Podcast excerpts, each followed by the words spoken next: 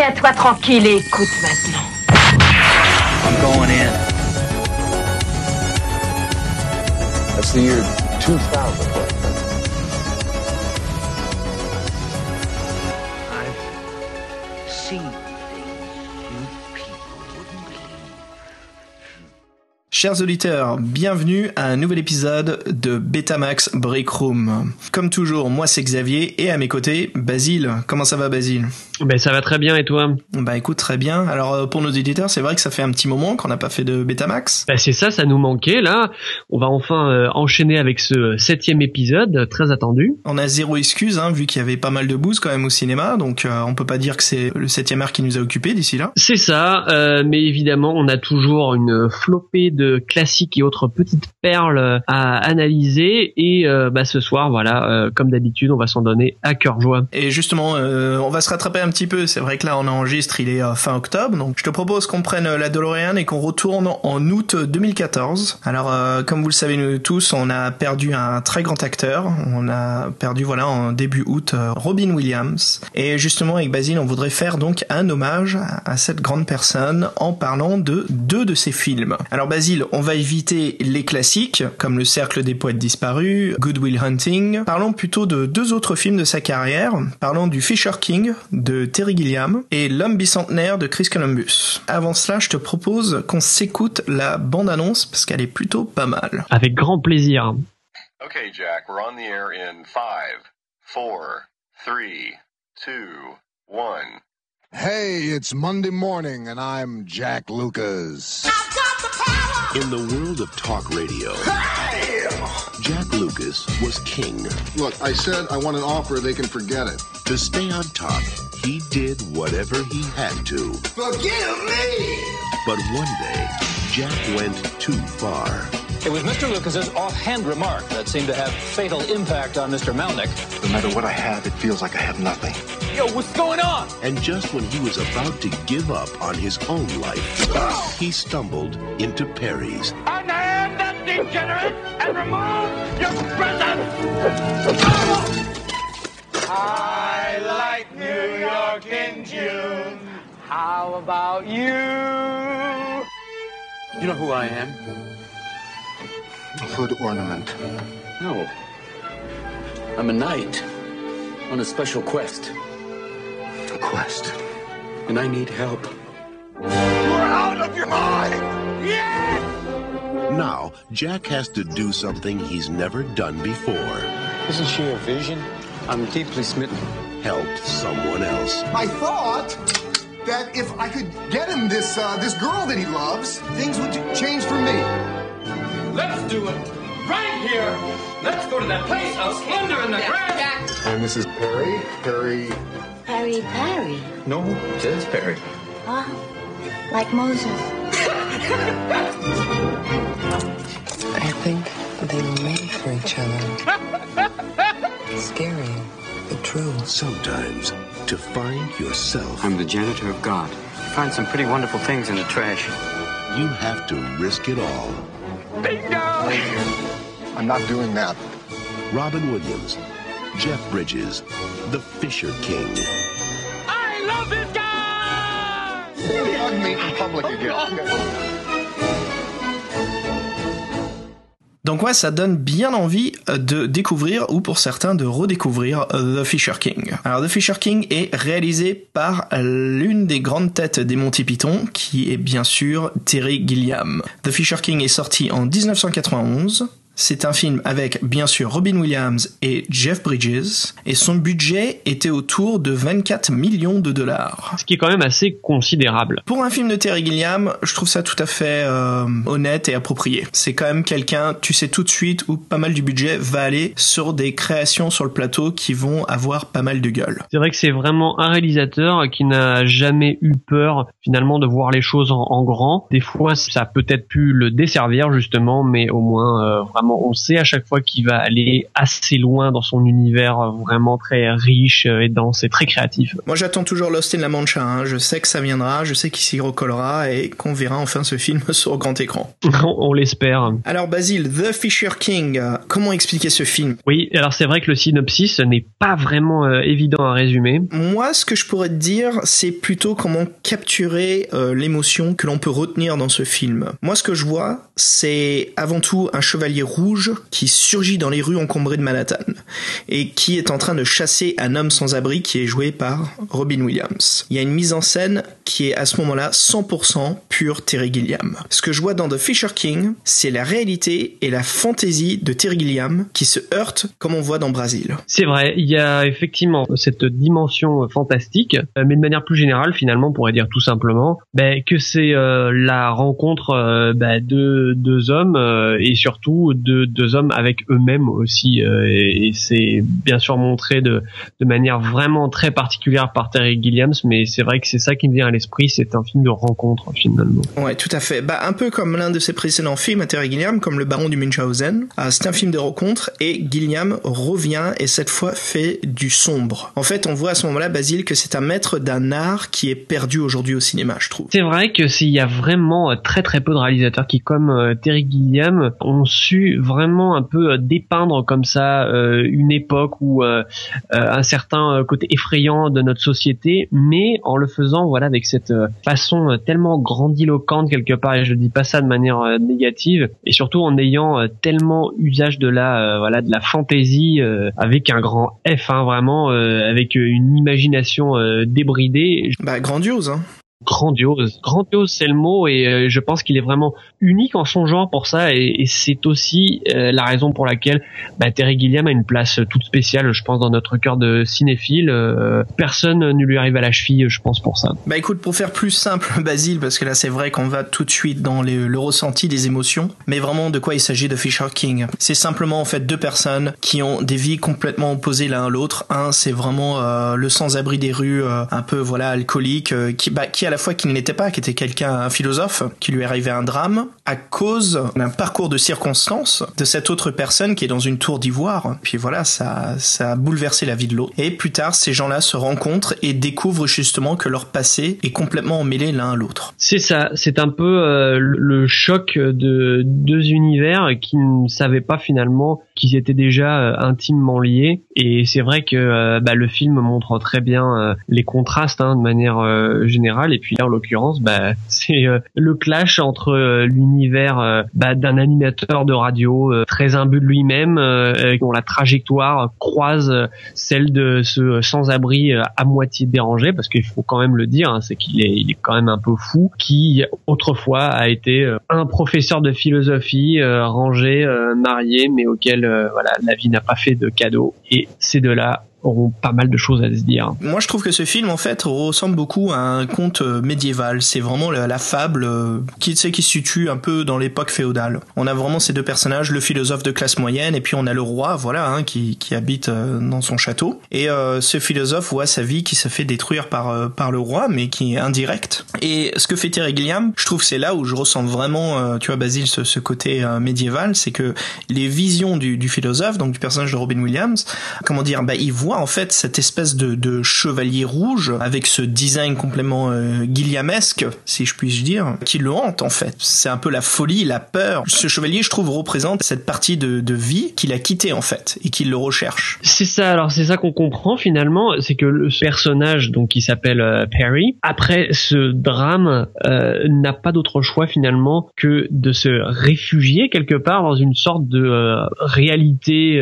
alternative peuplée par des, des personnages moyenâgeux. Il se sent lui-même euh, investi euh, d'une quête. Il, il est persuadé qu'il doit aller euh, rechercher un Graal. Et finalement, on comprend voilà que c'est le seul moyen qu'a trouvé son esprit traumatisé pour faire face finalement à une existence euh, bah, qui est devenue euh, vide de sens. On imagine bien après euh, cette cette perte tragique.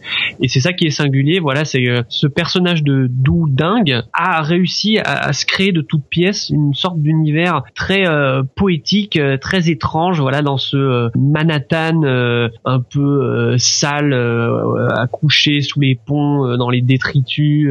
Bah, en question de pop culture, ouais, là le Manhattan, on sent bien que c'est celui des années 90. Exactement, c'est la fin des années 80, le début des années 90. Donc Manhattan est comment dire propre euh, des loupards, hein, il y a plus de gangs dans les rues. Par contre, ce qui la remplace, voilà, c'est la pauvreté. Exactement. Ça, on le sent de toute façon qu'on regarde le cinéma des années 80, c'est les loupards, les, les bandits qui volent les télés, les trucs classiques par les fenêtres euh, sur les, les sorties de secours à incendie sur les côtés. Et les années 90, c'est cette pauvreté très présente qui même oppresse la ville et qui maintenant aujourd'hui est complètement lavée. C'est devenu la ville touristique de charme et d'amour Hein, de, l'Amérique. Bah oui, et puis euh, on va pas faire de petit aparté euh, sociologique, mais euh, mais c'est vrai que clairement New York est devenu de moins en moins populaire et c'est vrai que des des quartiers bah, qu'on a connus quand on était jeune. Alors quand je dis connaître, je dire évidemment par le biais bah, des séries télé ou du cinéma, quand on entendait des noms comme Brooklyn par exemple. Voilà, on imaginait tout de suite le, le quartier d'immigrés. moi, j'ai un petit exemple en tête qui me fait toujours sourire. C'est moi je repense à Tony Micheli de la série Who's the Boss euh, Madame est servie en, français. Euh, voilà, qui euh, qui débarque avec sa camionnette. voilà, c'est un fils d'immigré italien. Il habite à Brooklyn. Et puis le, le, West Side, on pense au quartier latino, quoi, West Side Story. Hein. C'est ça, exactement. Ce sont pas des, des clichés pour la ville de New York. Hein. C'est vraiment, ça fait partie de son histoire. Hein. C'est ça, et une histoire qui dorénavant est visiblement révolue. Donc voilà, pour retourner sur le film, il y a deux parties hein, qui sont divisées dans ce film. C'est tout le quartier des, des mendiants hein, avec Perry, puis l'autre partie avec euh, Jeff Bridges, euh, qui est, on sent vraiment il y a un clash de, de culture entre l'autre qui fait les soirées gala et qui justement on sent que c'est un personnage qui, qui, est en train de claquer en fait. C'est la goutte d'eau qui est en train de dépasser du, vase et euh, tu sens qu'il il en a marre en fait de cette vie. Il, a ce regret en fait de ce qui s'est passé dans, dans son passé. Ben oui, et puis finalement c'est deux personnages, tu, tu l'as bien dit, qui ont perdu quelque chose. Et alors il y en a un évidemment qui a perdu ce qui est le plus précieux, il a perdu un être cher, et, et l'autre euh, finalement bah, il a perdu sa gloire. Je dirais même son, son âme en fait. Il avait perdu son âme mais ce qu'il ne savait pas c'est que déjà euh, il l'avait perdu bah, lorsqu'il était cet animateur euh, voilà égocentrique provocateur. Exactement et ça c'était bien joué par Jeff Bridges tout ça hein. ce côté on sent que c'est il en a rien à foutre c'est le, roi de New York. C'est le roi de New York c'est exactement ça. Et puis alors vraiment tellement pertinent je trouve ce fameux morceau de musique qui revient à plusieurs reprises c'est I Got the Power c'est ça? C'est ça, ouais. Voilà, exactement. Et puis ça, c'est vrai que c'est c'était un très très bon choix parce que c'est typique euh, des années 90 et on l'associe tellement bien. Voilà, ce personnage très orgueilleux qui croit vraiment qu'il est au-dessus des autres, que c'est euh, le mec super cool et puis tout le monde va être comme lui. bah, sauf que le jour où il y a un mec qui le prend au pied de la lettre dans une de ses émissions de radio et qui s'en va faire un massacre dans un bar, là tout de suite ça devient moins drôle et sa vie bascule. Il se rend compte qu'il a ce, ce, pouvoir en fait qui euh, qui ne savait pas maîtriser. Mais ce qui est sympa, c'est donc plus tard dans ce film, il y a le, le conflit d'intérêt avec euh, cette nana et euh, justement il y a l'histoire des deux couples en fait. Ça devient un peu les deux couples qui cèdent et qui deviennent amis quoi. Et c'est là où Jeff Bridges essaye de, je dirais pas justement racheter son âme. Ah ben si. Non, tu vois, je dirais pas la racheter, j'irais juste récupérer des miettes en fait. Depuis il le sent même quand il essaye de l'aider. Je trouve que Bridges il joue bien le côté où j'ai compris, j'ai perdu, mais je peux peut-être en faire quelque chose de bon. Ouais, tu veux dire euh, dans un premier temps finalement. C'est euh, ça, on sent que on sent que la douleur est trop grande. En fait, il se fait pas d'illusions. C'est ça qui est bien écrit dans le scénario de Terry Gilliam, c'est que le Jeff Bridges, on, on, se dit pas mais putain mais quel enculé. On se dit ah il a fait une erreur, ça ça arrive.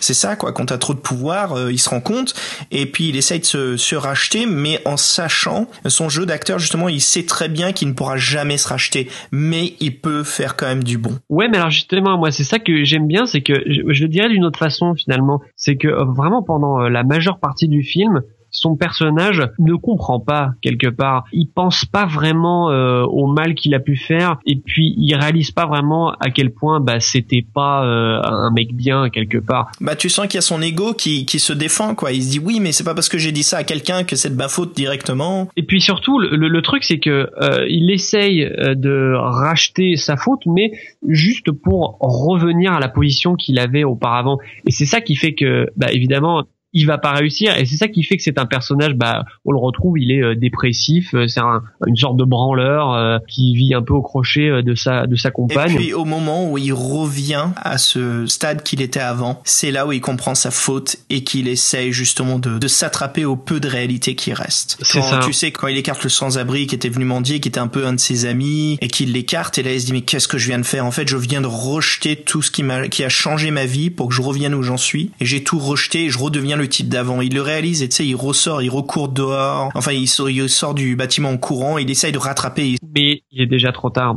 Et c'est ça. Ouais, ouais. Alors tu vois, bah justement là, parce qu'on en, on en vient à la, à la, fin du film. Alors Basile, moi je trouve que c'est ça Lucas, hein, le personnage de, de, Jeff Bridges. Ouais, c'est ça. Lucas. Ouais. Euh, tu vois, les amants sont, sont, divisés. Le Chevalier Rouge réapparaît. Donc euh, Perry qui retombe dans sa folie.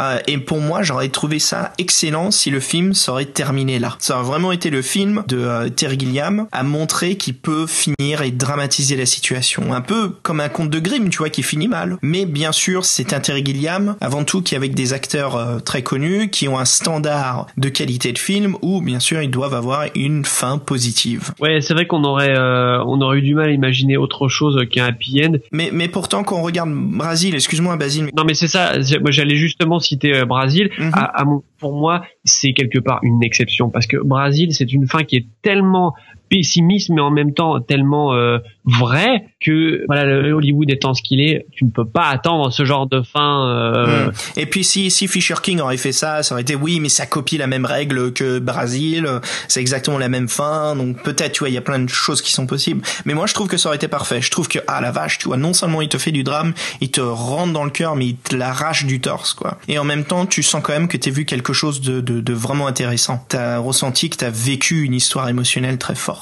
mais voilà même si une fin heureuse est défendable hein, voilà ça reste quand même une fable avant tout une fable qui se finit bien et, euh, je dirais même qu'à la fin le film ne sait plus quand s'arrêter. C'est vrai qu'à la fin alors on sait pas à quel point euh, je sais pas peut-être qu'il y a eu euh, quelques petits euh, remaniements euh, par le bah, je, dirais pas directement des remaniements par le studio parce qu'on sait justement que Gilliam euh, c'est vraiment un des seuls réalisateurs qui a réussi à, tenir tête comme il pouvait au studio. Mais mais c'est vrai qu'on sent qu'il y a peut-être eu quelque chose à la fin qui a été un petit peu réarrangé mais voilà, j'aimerais bien qu'on repasse sur un autre aspect du film que j'avais trouvé euh, vraiment sympa. Donc euh, c'est euh, dans cette partie où Lucas essaye de racheter ses fautes, c'est le moment en fait où il essaye de faire rencontrer à son ami Paris dans le vidéoclub ah, la la femme dont est amoureux Perry. Je trouve que tout ce passage était était vraiment vraiment très bien très bien trouvé et ne serait-ce que aussi dans le choix de l'actrice, dans le choix de ce physique vraiment euh, atypique, c'est merveilleux. Là, je trouve qu'il est pas pris justement euh, une de ces beautés euh, très classiques là qu'on aurait pu Kim voir. Basinger. King, exactement. Voilà, c'est ça. Bimbo sans, sans grand intérêt. Non, là, il a vraiment choisi bah, une, une, femme vraiment, ouais, c'est ça, avec un physique très particulier. Et, elle en est d'autant plus touchante. Là, elle a toute cette cette maladresse, ce côté un peu. Elle aussi, c'est, elle est un peu dingue finalement. Et c'est ça, Fisher King finalement, c'est un petit peu une histoire de, de gens un peu dingues. Hein.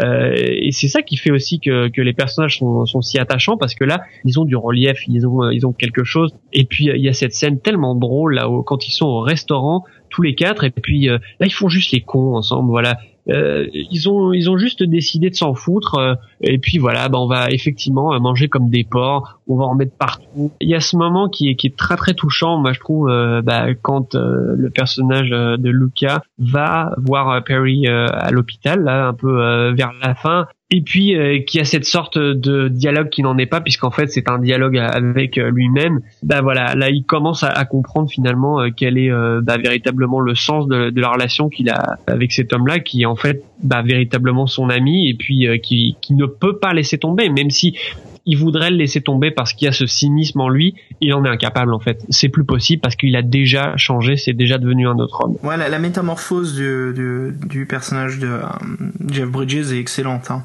Puis là, on a quand même deux acteurs, comme on dit, euh, powerhouse. Hein. Ah ouais, là, là, là, clairement. Et puis alors moi, je connais pas le nom de la, la comédienne qui interprète sa, sa copine là, qui est pas mal aussi. Euh, dans le genre vraiment la, tu sais, ces, ces personnages vraiment de, de femmes fortes en gueule. Bon là, je pense que si je me rappelle bien, la des ascendances italiennes, donc il y a bien le côté un peu flamboyant. Là, tu vois, qui se laisse pas faire. Tout ça, c'est vraiment une galerie de, de, de, personnages là qui font que vraiment, voilà, le film te, te marque. Ces gens-là, tu les oublieras pas. C'est comme s'ils étaient passés dans ta vie à un moment donné. Bah, tu les oublieras pas. Ouais, ouais, c'est comme un sorte de voyage spirituel en même temps, hein. de savoir qui on est sur Terre. On... C'est ça. Puis euh, moi, ce que j'aime bien aussi, euh, bah, c'est toujours pour parler de de cette euh, évolution du personnage de Lucas.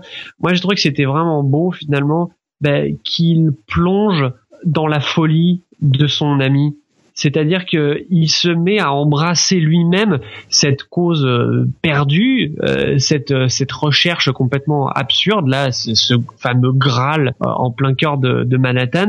Ben il va jusqu'au bout. Et ça, j'ai trouvé que c'était vraiment beau, tu vois. Là, c'est la maîtrise de Gilliam aussi sur cette folie, pas obligatoirement de mettre des des effets visuels mais comment guider ces acteurs à ce que le, le, le spectateur comprenne que l'un est perdu et l'autre est complètement au courant de ce qu'il est en train de faire? Petite anecdote, tu sais quand ils sont à Central Park et euh, Robin Williams se met à poil et commence à, à faire son, sa, sa scène où justement il chante ou il crie.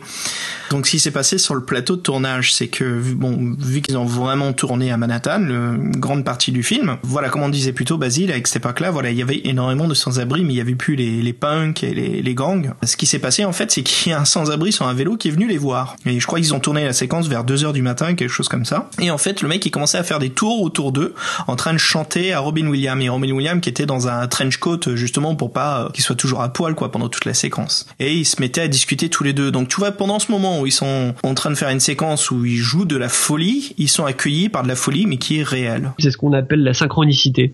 c'est ça quoi. Être complètement embrassé dans l'univers de son film par la réalité qui nous entoure. Ah bah c'est une belle anecdote. Moi j'aime beaucoup Fisher King, ça m'a bien attaché. Alors tu sais que l'histoire. Moi j'ai la première fois que j'ai vu Fisher King, j'avais 16 ans. Alors je, je t'admets que j'ai pas autant bien absorbé le film que quand j'avais euh, 24, 25 ans ou plus tard. Et c'est évident, c'est ça avec les films de Terry Gilliam, c'est que quand on les voit adolescents, évidemment, bah, on ne peut en goûter qu'une seule partie, et c'est après, avec euh, la maturité, euh, qu'on peut vraiment euh, le goûter. Euh, eh bah, écoute, ce qui m'est arrivé, moi, c'est pourquoi j'ai vu Fisher King. J'ai vu une version du film où Robin Williams tient une épée en bois sur la couverture. Alors je me dis, c'est qu'est-ce que c'est que ça euh, Terry Gilliam, euh, je, je crois que c'est le mec des Monty Python là qui fait les dessins animés. Ouais, ok, super, ouais, je vais regarder ça. Et j'ai été transporté dans un film où c'était comme une déception parce que je m'attendais pas du tout à ça je pensais que ça allait comme le Baron Munchausen. Et euh, au fur et à mesure que je regarde le film, euh, je me fais vraiment transporter dans, dans, dans cet univers dramatique et j'apprécie vraiment. Et je me souviens que ça m'avait marqué parce que c'est le genre de film à l'époque que je regardais pas trop, justement parce que eh, tu sais le drame, voilà, ça peut pas. Eh oui. Et donc voilà, c'est ça qui, qui m'avait marqué, c'est que quand je l'ai revu bien plus tard, j'ai senti cette évolution en moi-même, cette différence. Mais je me souviens toujours de me dire ah qu'est-ce que c'est que ça finalement? Et puis au même temps que je me dis ça, je continue à regarder et puis je, voilà, je me rends compte que j'aime bien quelque chose qui me plaît là-dedans. Alors bien sûr, dès qu'il y a les séquences euh, fantastiques, hein, les séquences d'illusion hein, de, de, de, Paris, euh, c'est là où le, on s'éclate. Et même aujourd'hui, je m'éclate toujours à les voir. Hein. Ce chevalier rouge là, qui, qui est fait, je crois que c'est avec du latex, euh, qui, qui, est vachement bien fait, quoi. Toujours filmé en contre-plongée. Ouais, c'est ça. Mais alors là, là, on trouve vraiment justement le génie de Terry Gilliam qui arrive toujours, toujours à rendre ces scènes complètement euh, absurdes, poétiques, euh, fantastiques. Euh, il, il, il, les rend toujours, j'ai envie de dire, pas plausibles, mais ouais, on y croit en fait. On a envie d'y croire. Parce que quelque part, c'est ça Terry Gilliam finalement, c'est un mec ben, qui croit vraiment que bah, dans la réalité, oui, il y a des rois, il y a des fous, il y a des personnages moyenâgeux, eh ben t'as envie de, de l'accompagner. Là il te prend par la main dans son univers et ben toi aussi tu, tu crois dur comme fer et je pense que ces scènes là vraiment c'est c'est ça que ça donne. C'est c'est moment de pure poésie. Et euh, moi j'aime beaucoup aussi le, le pour parler un peu plus des acteurs bien sûr Jeff Bridges hein, excellent mais Robin Williams nous euh, démontre une prestation quand même incroyable. Je ne l'ai jamais vu jouer un personnage de cette façon là et je crois même que je ne l'ai jamais revu jouer un personnage. T'as l'impression qu'il va exploser d'une seconde à l'autre et pourtant il a l'air très calme. Ouais, et ben alors là, je suis vraiment d'accord. Et puis c'était vraiment, bah, c'est toi qui as fait le, choix du film. Moi, je l'avais pas vu, je l'ai, découvert. Et euh, vraiment, bah, c'était un excellent choix parce que justement, c'est un rôle de Robin Williams euh, qui vaut euh, vraiment le coup. Et euh, Dieu sait, Dieu sait si on a reproché à Robin Williams bien souvent d'être un acteur cabotineur.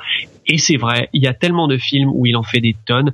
Et justement, le prochain qu'on va étudier euh, juste après, voilà, on est dans ce registre-là. Mais là, en l'occurrence, dans Fisher King, alors que justement, là, il aurait pu en faire des caisses parce que là, dans, dans, dans ce personnage de Clodo euh, à la limite de la folie, là, il, il aurait pu. Et ben non. Et ben c'est là qu'on sent qu'il y a un vrai directeur d'acteur qui est là pour canaliser l'énergie euh, d'un acteur de talent et en faire juste ce qu'il faut. Et là, vraiment, Robin Williams, il est parfait dedans. Bah écoute, voilà, The Fisher King, euh, moi c'est sûr et certain que j'en donne 5 chevaliers rouges sur 5. Oh bah alors moi, euh, moi je te mettrais ouais un bon petit euh, 5 Graal sur 5 aussi. Et voilà, parfait, parfait. Basile, là-dessus, on va quitter euh, l'univers, euh, le cinéma de, de Terry Gilliam pour aller vers un réalisateur euh, bien plus euh, hollywoodien. On va dire euh, un peu plus euh, bah, grand public hein, de manière générale. Hélas, oui, mais en même temps, voilà, il faut un peu de tout dans le 7 art, hein, bien sûr. Et il y a du bon partout. Basile, avant qu'on se quitte là-dessus, je te propose d'écouter un morceau de la bande originale de Fisher King. Avec grand plaisir.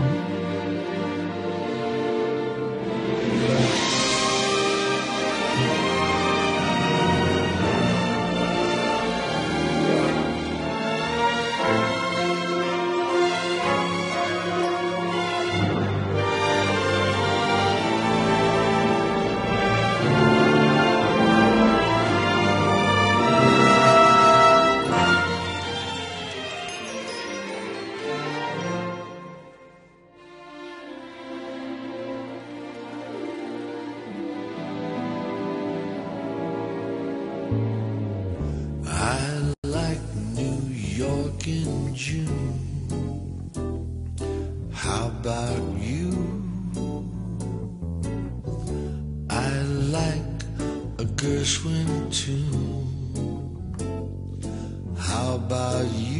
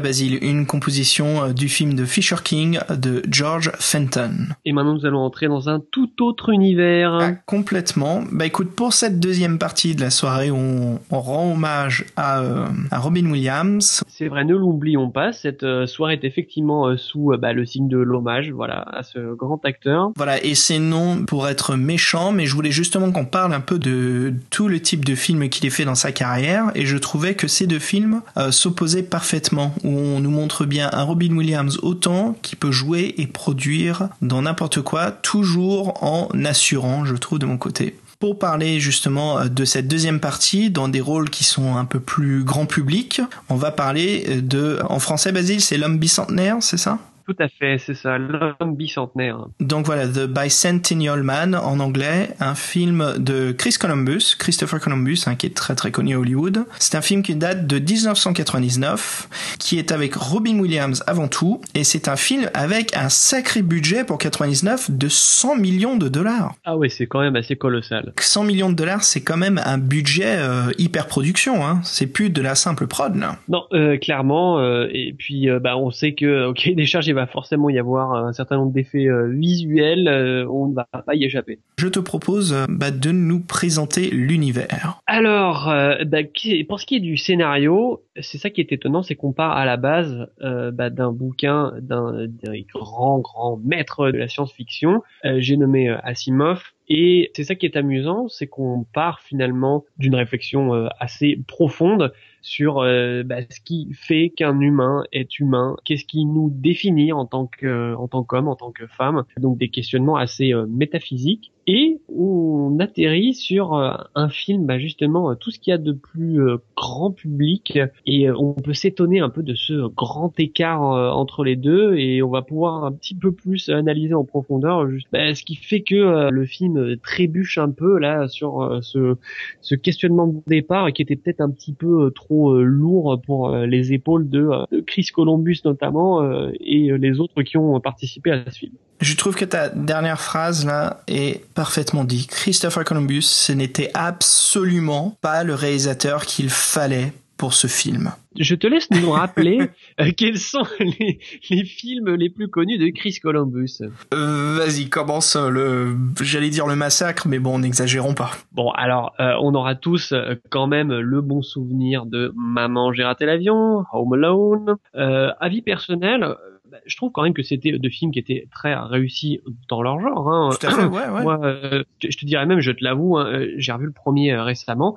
Et je te dirais que j'ai pas boudé mon plaisir. Hein. Alors il y a évid- évidemment le facteur nostalgie qui euh, joue, mais il n'y a pas que ça. Même le film marche, ouais. Le film marche, c'est efficace, euh, voilà. C'est, euh, il est tout à fait dans la lignée de ces autres films, genre euh, Chérie, j'ai rétréci les gosses, Et par puis, exemple. bien sûr, un autre qui marche parfaitement comme euh, Maman j'ai raté l'avion, c'est Mrs. Doubtfire. excellent choix effectivement de, de film. Euh, là encore, moi je suis euh, pas vraiment très objectif parce qu'il se trouve que Mrs. Doubtfire, j'ai un peu une histoire euh, personnelle avec ce, ce film. Je l'ai vu beaucoup de fois.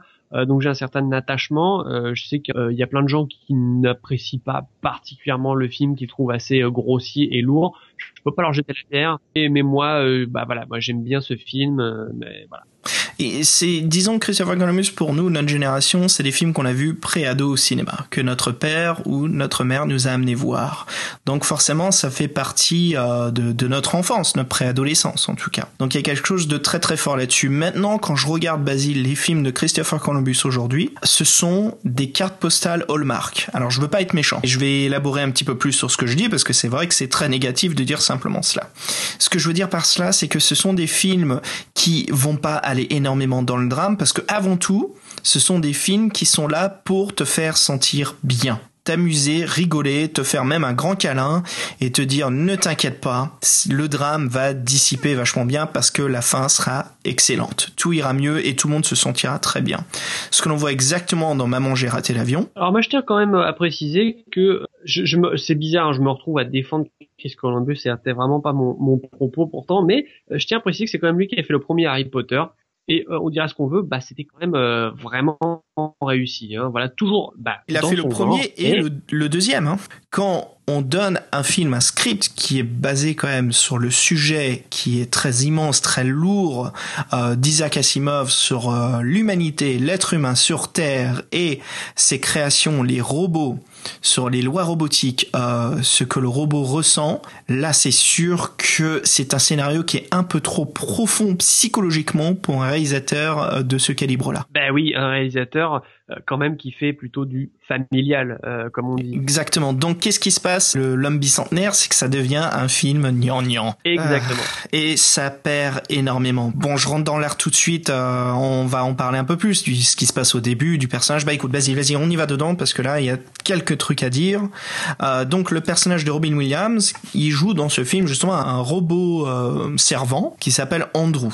Et Andrew, au début, est complètement négligé par sa famille. C'est le robot qui, est traité comme un objet. Et puis, au fur et à mesure, le robot se rend compte qu'il s'attache pour la plus jeune de la famille, qui lui donne de l'empathie.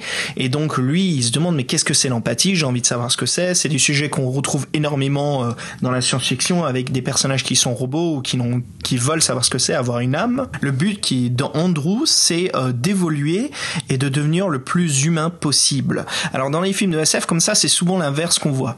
C'est souvent euh, l'humain qui devient un, robot, quoi. Tu sais, euh, Terminator ou euh, d'autres films de genre-là, Robocop, où on voit l'inverse. Mais là, on va dans l'autre sens, qui est très intéressant. C'est le robot qui cherche à devenir humain. Sauf que après, après les 60 premières minutes, je trouve que le film commence à développer des euh, mini boucles permanentes.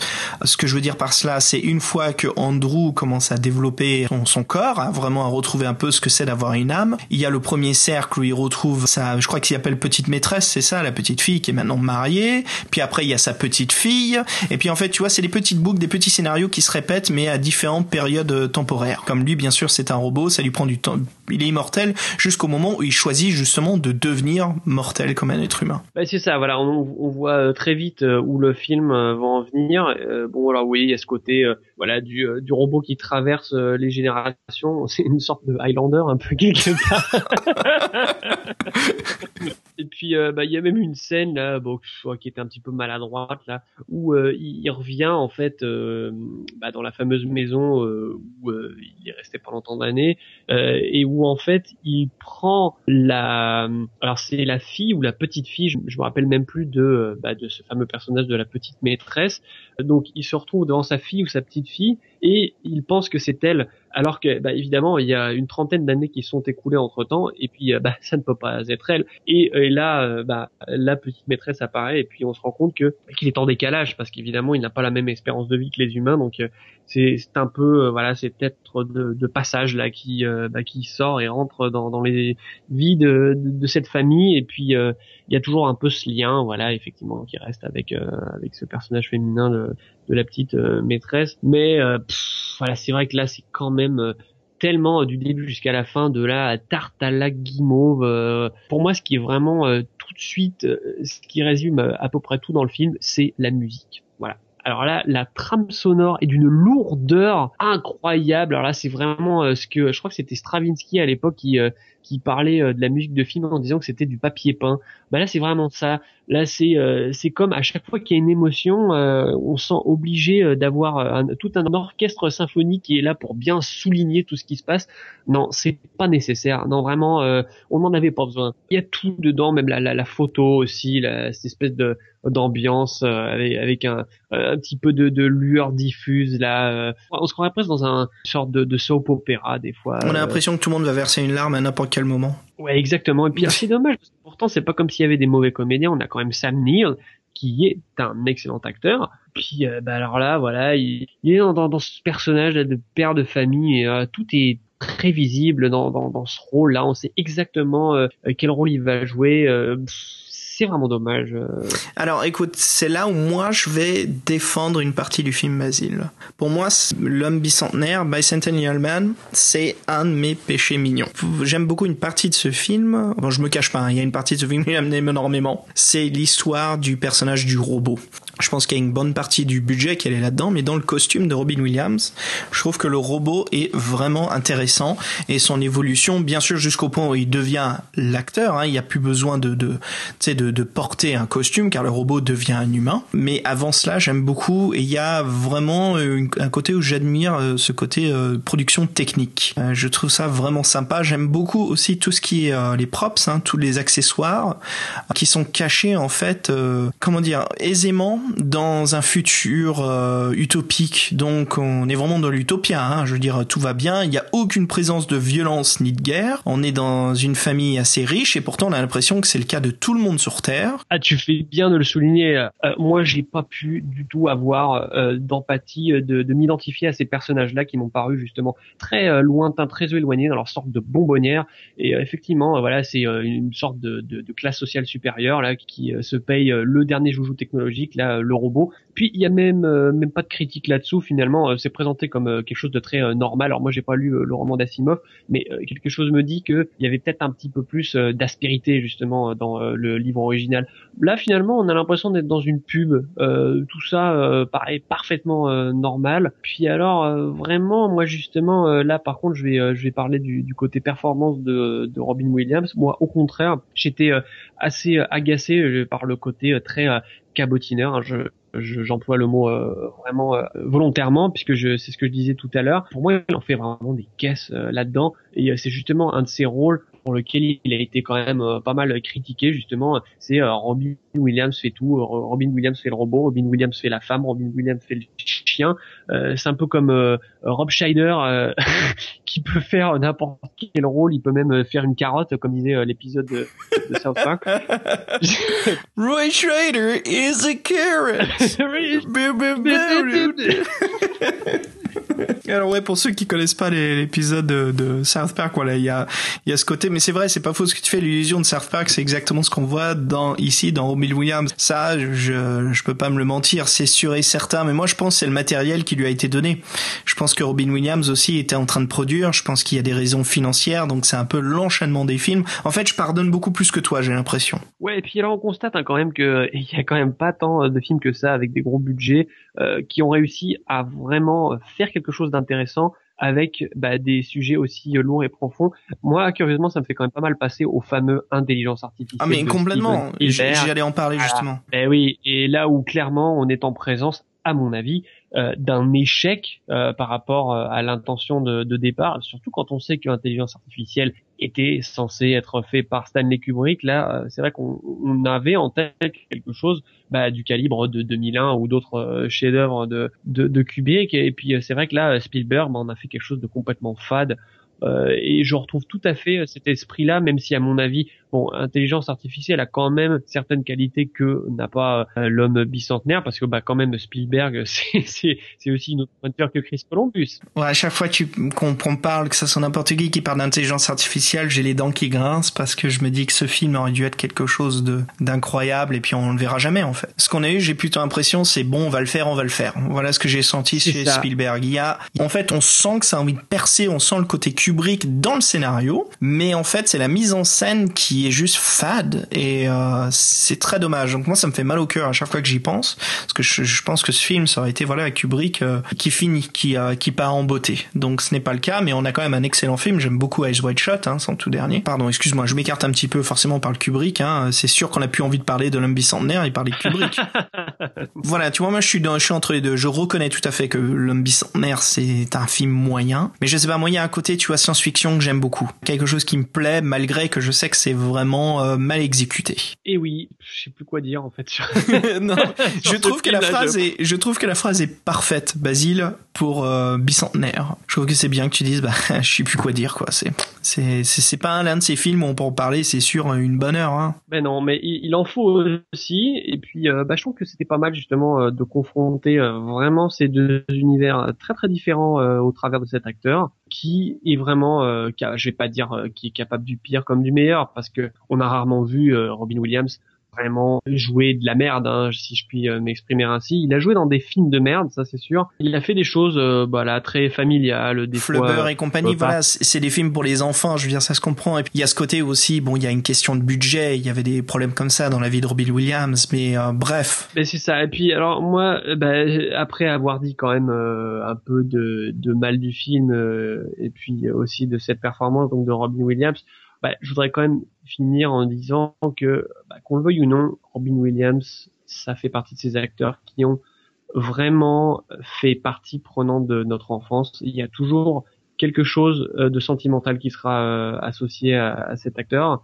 Je pense que c'est pour ça que euh, bah, quand il est décédé, euh, notre génération euh, forcément a, a eu comme ça ce petit pincement au cœur parce que il fait partie comme ça d'une d'une certaine euh, époque. Et ben moi je je pense euh, voilà ce côté sympathique euh, qu'il avait. Bah évidemment on, on le connaissait pas, hein, on savait pas comme il était euh, dans la vraie vie, mais ce qu'il dégageait à travers ces rôles-là, c'est ça, c'est ce côté euh, vraiment euh, drôle euh, et sympathique. Puis euh, je vais je vais terminer avec une petite anecdote c'est que à l'époque où euh, bah, j'allais encore chercher des euh, cassettes vidéo euh, dans mon euh, vidéo club, bah, il se trouve qu'un jour j'ai changé de vidéo club parce que mon ancien avait fermé et puis le nouveau je suis arrivé. Bah figure-toi que l'employé du vidéo club, je crois même que c'était le gérant, et ben c'était le sosie de Robin Williams. Et puis quand je l'ai vu et que je lui ai pris mon premier film, je lui ai dit bon bah je pense qu'on doit vous le dire souvent, mais vous ressemblez vraiment beaucoup à Robin Williams. Et évidemment il a éclaté derrière et puis il m'a dit bah oui, vous doutez bien qu'à chaque fois que les gens rentrent ils me disent ça. Et puis bah voilà, puis c'était drôle parce que lui aussi, bah, il avait ce, ce grand sourire, euh, cette sympathie là, et voilà, ça ça m'a fait penser à ça, c'était Hmm. drôle. Ah, sympa. Bah écoute, moi pour finir sur, euh, sur cette soirée, Basile, voilà aussi, je pense que comme tu l'as très bien dit, Robin Williams c'est une partie de notre euh, enfance, adolescence, et même là, hein, le fait qu'on soit dans la trentaine. Robin Williams s'est toujours donné à fond, je crois même qu'il qu'il en a donné sa vie en tant qu'acteur, et euh, il nous a livré de tout, hein, que ça passe à Good Morning Vietnam, comme j'ai dit plus tôt, un Good Will Hunting, le cercle des poètes Enfin, ce que je veux dire, c'est voilà, c'était Robin Williams pour moi m'a beaucoup marqué. Pour ceux qui veulent vraiment découvrir un peu plus euh, la personne derrière l'acteur, Robin Williams, je vous conseille de regarder euh, si vous êtes bilingue. Je pense même que vous pouvez le trouver, c'est sûr et certain, avec sous-titres français. C'est les Acteurs Studio. Sur ce, Euh, moi j'ai envie de dire euh, bah, salut l'artiste, euh, salut Robin. Salut Robin Williams, merci beaucoup, thank you very much. Et puis euh, Basile, écoute, on se retrouve euh, très prochainement. Je crois qu'on est reparti hein, pour la saga, la série Betamax Break Room. Ouais, on est bien chaud pour euh, enchaîner là. Euh, merci de votre écoute. Voilà, on est de retour, on n'est pas mort et c'est clair et net qu'on veut surtout pas abandonner ce podcast. Avec Basile, c'est toujours un plaisir pour nous de parler cinéma et de partager nos impressions avec vous. Donc justement, Basile, mini pause avant de se quitter. Je sais qu'on est un peu comme la fin de Fisher King, on sait plus s'arrêter. Si vous voulez nous écrire, partager avec nous vos impressions ou si vous avez des questions, vous pouvez nous écrire à l'adresse mail suivante bureau at toseti.org. Alors to s'écrit T-A-U, tiré central, C-E-T-I.org. Voilà, n'hésitez pas à utiliser cette adresse euh, mail pour nous écrire, partager la passion du cinéma ou si vous avez des recommandations, on se fera un plaisir de lire vos mails et puis voilà, si avec Basile on est complètement porté par le choix. euh, Oui, moi ça me paraît une très bonne idée effectivement. Donc voilà, on va conclure la soirée. Basile, encore merci. Hein. Merci à toi, c'est toujours un plaisir. Et puis euh, je te dis à très bientôt pour le prochain Betamax Break Room. À la prochaine.